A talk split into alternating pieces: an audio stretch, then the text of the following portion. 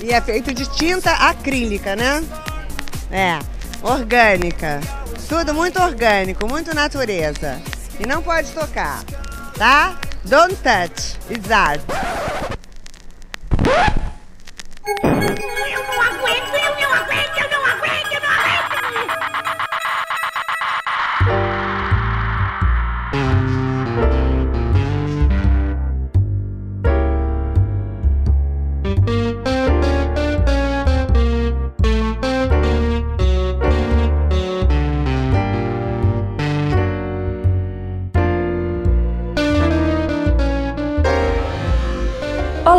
Aqui é Fabiana Pedroni e tá começando mais um Não Pode Chorar, um derivado do Não Pode Tocar.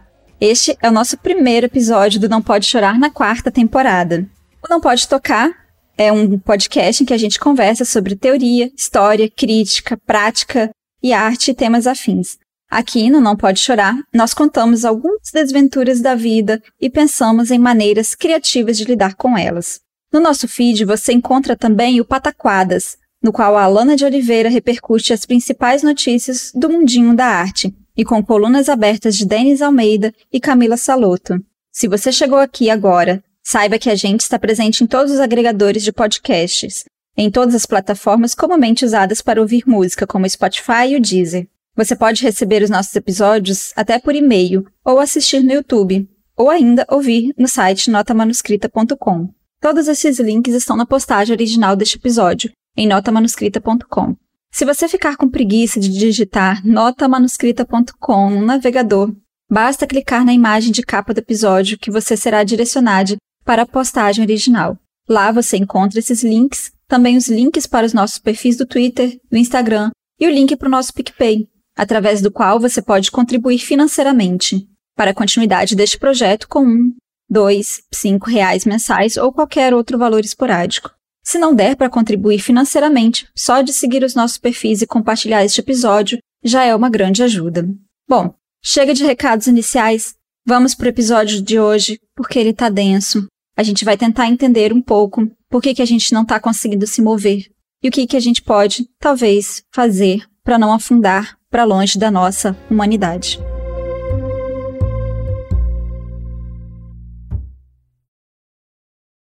Quando eu era adolescente, eu tinha um pesadelo recorrente que me incomodava muito e que me incomodou por muitos anos. Aos poucos eu fui esquecendo, até agora. Essa semana Rodrigo me disse: Fabiana, é contigo, você consegue gravar o Não Pode Chorar? um flash do pesadelo apareceu na minha mente. Não, não pode chorar, ele não me dá pesadelos e às vezes nem Rodrigo. Bom, eu vou explicar. O pesadelo ele era recorrente porque ele durou mais ou menos uns dois meses. Eu acho, eu não tenho lá muita noção exata desse tempo. Mas eu sei que eu sonhava a mesma coisa, basicamente duas, duas vezes na semana. Quanto mais eu sonhava, mais eu ficava impressionada e voltava a sonhar. Mas sempre com alguns detalhes novos. A base do sonho era a seguinte: está tudo escuro, tudo densamente escuro. Dá para sentir apenas um cheiro estranho, mas eu não sei exatamente de quê. Por não saber, eu começava a pensar no cheiro e me tornava ainda mais consciente, até me perguntar: pera, o que, que é isso? O que está acontecendo? E em seguida, lentamente, surgiam umas manchas amarelas. Sabe quando você olha muito para uma lâmpada e quando você fecha os olhos, a lâmpada continua te perseguindo? Ou se você não tem a visão, talvez aquela sensação esquisita na pele de que algo está encostando em você, mas você passa a mão ao redor, tenta tatear e não tem nada encostando no seu corpo. É como uma presença. Essas manchas, elas começavam a se mexer e a encostar no meu corpo. Dava uma sensação gostosa, de leve dormência. Quanto mais elas se mexiam, mais dava para sentir a aspereza, a fricção na pele. Mas aí começava a incomodar. E o incômodo fazia as manchas amarelas aumentarem. E como se fosse um processo de reduzir um zoom, eu passava a ver contornos, passava a ver e a entender essa aspereza das manchas. Elas eram areia. Tudo bem, você sabe o que é areia, você conhece areia, então você pode lidar com ela. Basta se afastar, né? Então, você tenta se afastar. Você se sacode, tenta focar na agonia da pele, e aí você começa a sentir a areia. Mas tudo é areia. Você é areia. Mas calma. Aí vem a, as agonias vão se juntando. Areia não pensa em areia. Não, eu não sou areia.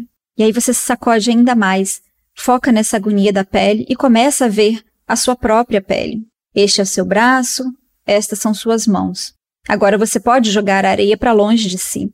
Mas não adianta, é muita areia. Você ainda pode correr, agora que tem um corpo. Com muito esforço, percebe o seu quadril, sente suas pernas, mas não as vê, porque a areia até para cima do joelho. Assim que você entende onde está o seu corpo, a areia se aquieta. Tudo fica parado. A areia não voa mais ao redor do seu corpo, e o que voava repousou até quase seu quadril. O cheiro também sumiu. A areia tornou-se mais nítida num amarelo bem vibrante e quente. Sem ouvir nada, a agonia aumenta, a respiração dispara. Você olha por um longo período o limite da areia em seu corpo. Quando levanta a cabeça, leva um susto. O enquadramento mudou. Agora você vê a longa distância, toda a paisagem. Você está num gigantesco buraco, uma cratera, como se ali tivesse caído um meteoro. A princípio você quer chorar e gritar, mas não consegue. O caminho para fora não era assim tão íngreme, então é um buraco profundo, mas a sua dimensão faz essas paredes parecerem morros. Bom, humanos conseguem subir morros. Ora, então você ri e começa a se mexer. Sacode aqui, ali, o quadril vai soltando, as pernas se mexendo, e você consegue dar os primeiros passos. No quinto passo, mais ou menos, você começa a correr. Então você afunda.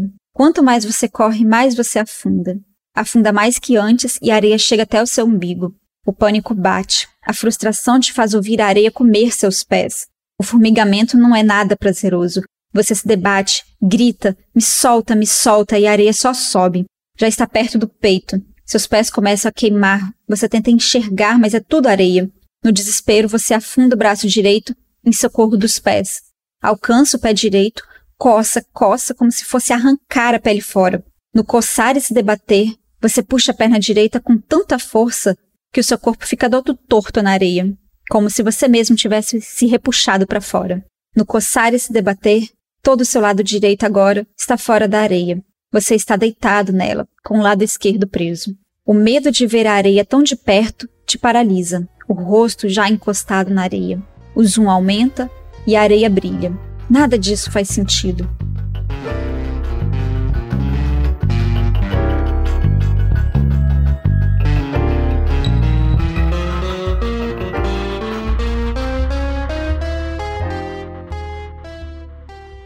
O corpo pesa, a areia fica leve.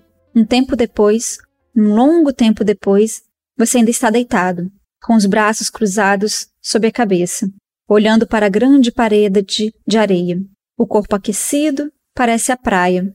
Você relaxa, cruza as pernas, fica feliz de ter todo o seu corpo sobre a areia. Pequenos movimentos agora são possíveis.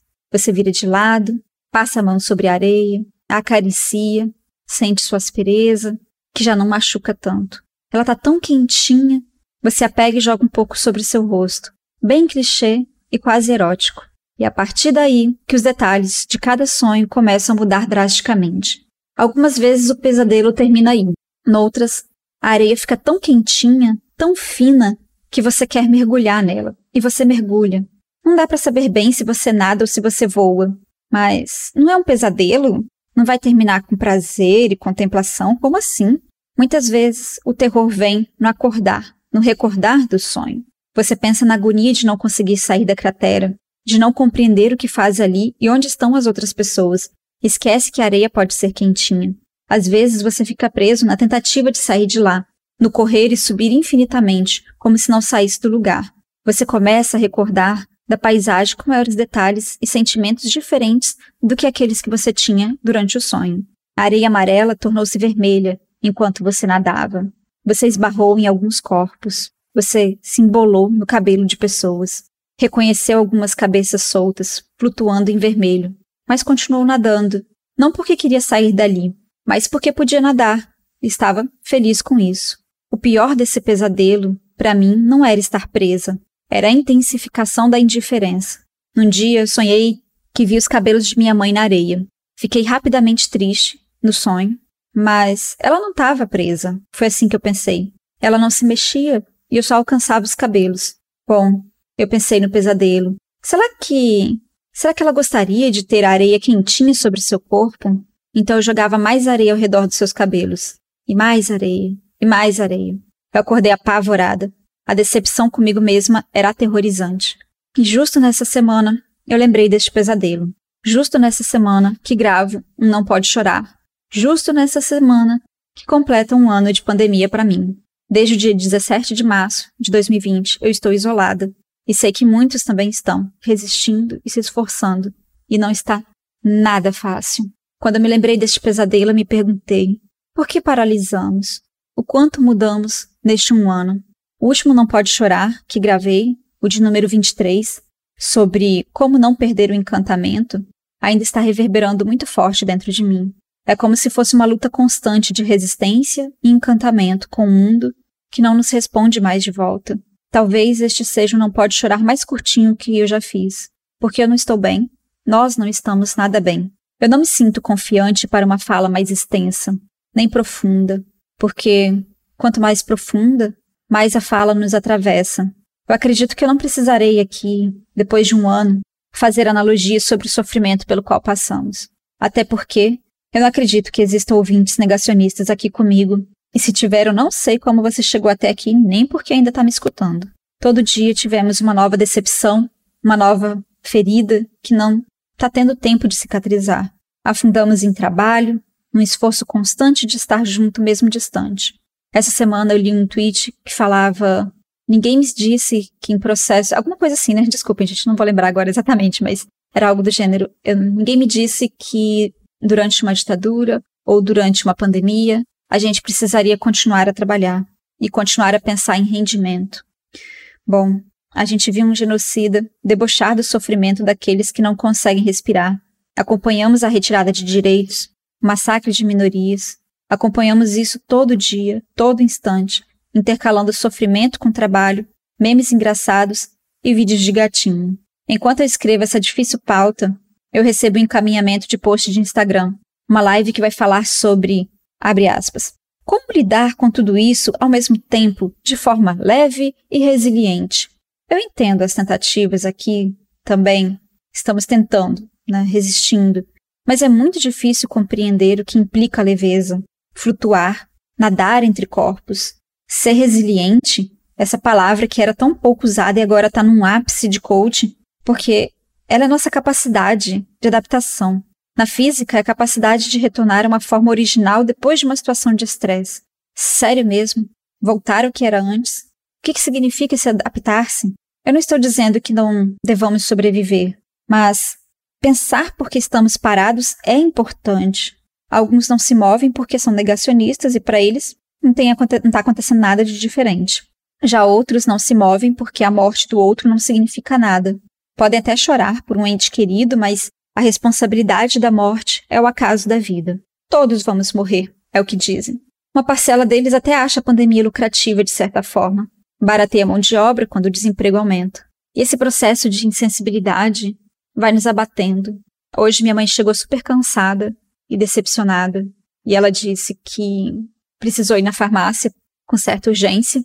Na primeira farmácia, o atendente estava com a máscara já quase no queixo. E aí ela nem entrou. Na segunda farmácia, a, o atendente puxou a máscara na hora que a viu. Aí ela foi, comprou o remédio numa farmácia. É, é muito complicado, é muito difícil você lidar com esse processo. Mas e nós que estivemos, estamos em isolamento, que sofremos a cada novo recorde de mortos, que entendemos minimamente o que a pandemia e o genocídio implicam. Eu vou dizer o que pensei quando me fiz a pergunta de por que eu estou letárgica, presa nesse estado de cansaço, sem energia, com cada vez menos capacidade mental e motivação para lutar e resistir. Porque eu me decepcionei. Até aí nenhuma surpresa, né? Ouvimos tantos absurdos tantas e tantas vezes que aos poucos não nos surpreendemos mais. Essa decepção, ela tem dois graves sintomas. Ao não nos surpreendermos, encaramos o absurdo como normalidade e logo não há por que lutar. Vão congelar salários de servidores públicos por 15 anos. Você quer debater com os professores, seus colegas de trabalho, mas eles só fogem do assunto e dizem que vai ficar tudo bem, tudo vai passar. E aí você é isolado.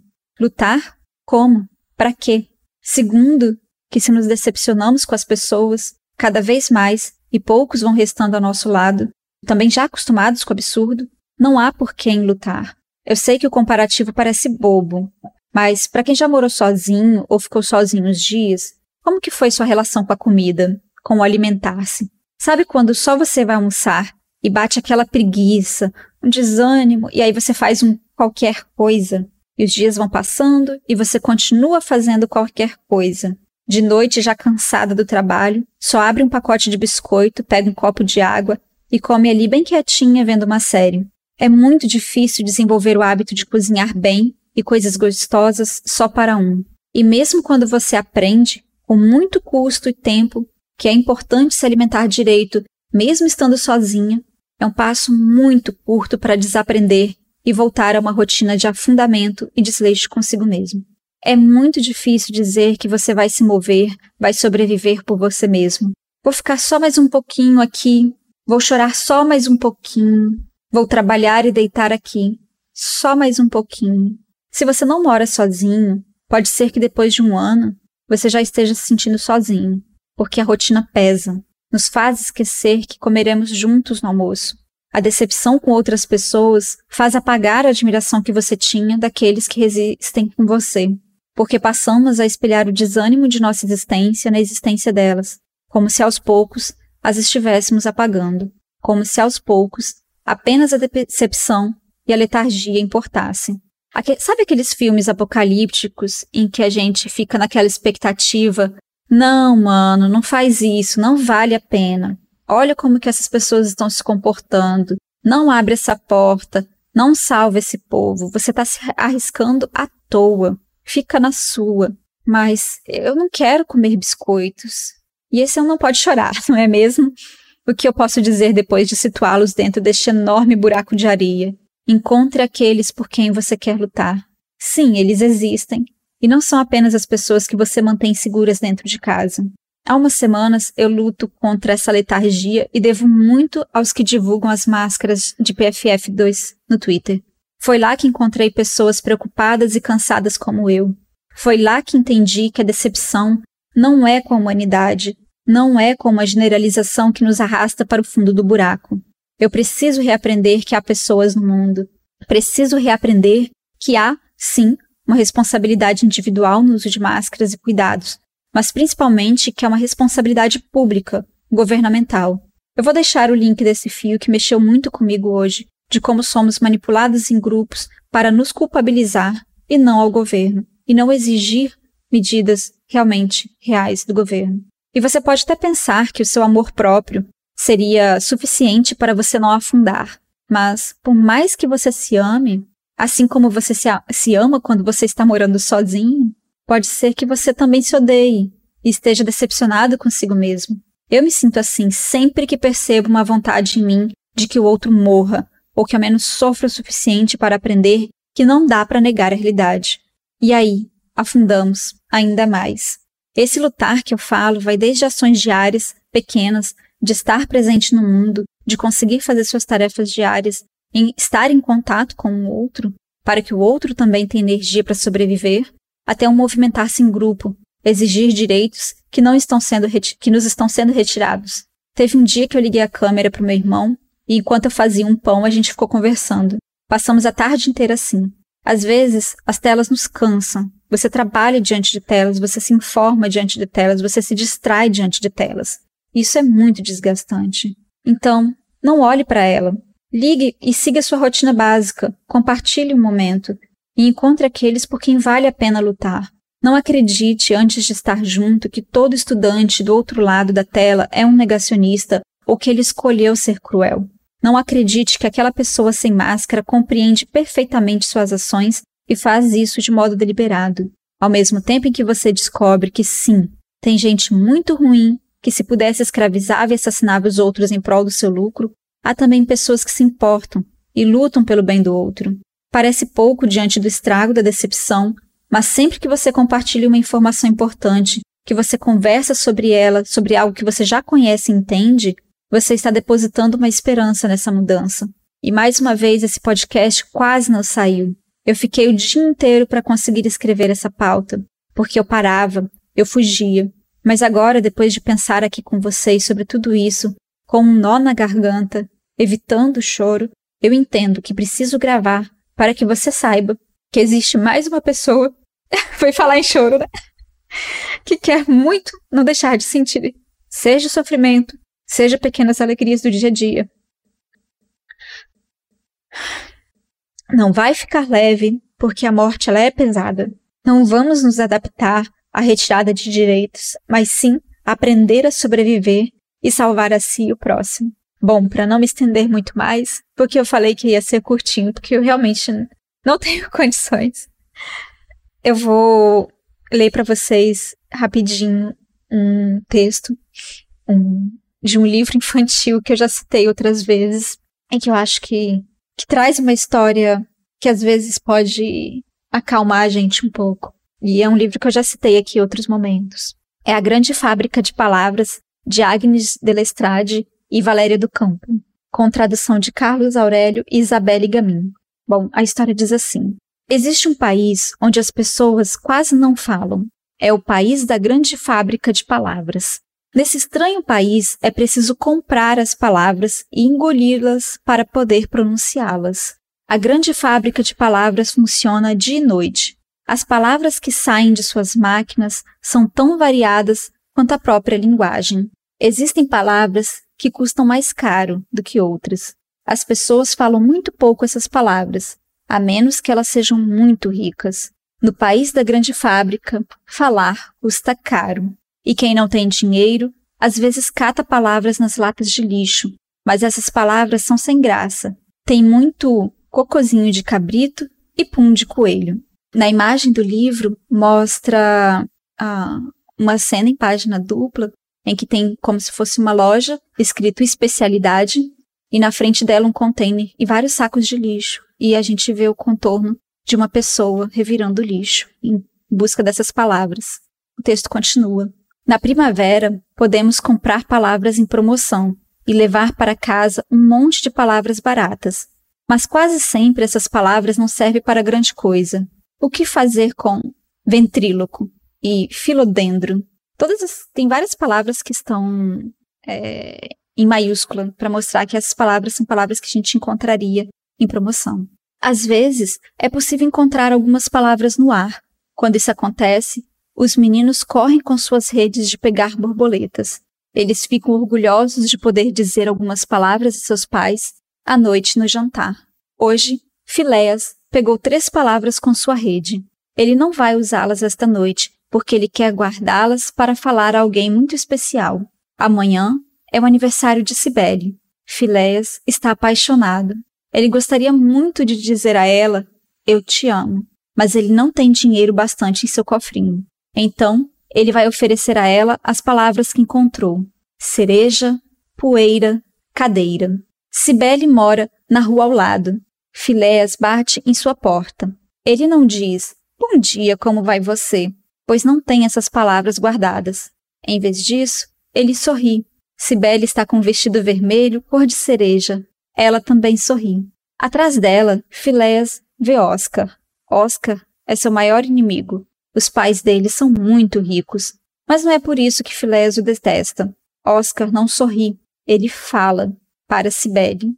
E aí mostra o Oscar falando para Cibele. Eu te amo com todo o meu coração, minha Cibele. No futuro, tenho certeza, nós vamos nos casar. Isso deve ter custado uma fortuna, pensa Filéas. Cibele sorri sempre, mas Filéas não sabe para quem é seu sorriso. Nos olhos de Oscar Há muita segurança. Minhas palavras são muito pequenas, pensa Filéias. Ele inspira profundamente e, sobretudo, pensa em todo o amor que tem no seu coração. Em seguida, fala as palavras que pegou na sua rede. As palavras voam para Cibele. Elas são como pedras preciosas. Cereja, poeira, cadeira. Cibele não sorri mais, apenas olha para Filéias. Ela não tem palavras guardadas, então chega devagarzinho perto dele e lhe dá um beijo doce no seu rosto. Filéas tem apenas uma palavra a mais para dizer. Ele a encontrou há muito tempo em uma lata de lixo, entre centenas de cocozinhos de cabrito e puns de coelho. Ele ama muito essa palavra, por isso aguardava para um grande dia. E esse grande dia chegou. Olhando nos olhos de Cibele, ele diz: Mais. E assim termina a história. Tem algo dentro dessa história que, que mexe com a gente, que atravessa a gente nesse momento. Porque é um livro infantil que mostra uma realidade com todos os seus problemas do sistema, que lida com que depende do capital, que, que tem desigualdade social e que para você se expressar, você depende dessa, desse poder de capital, mas ao mesmo tempo você encontra outros modos de lidar com essa falta de expressão e de encontro, porque o encontro ele é importante.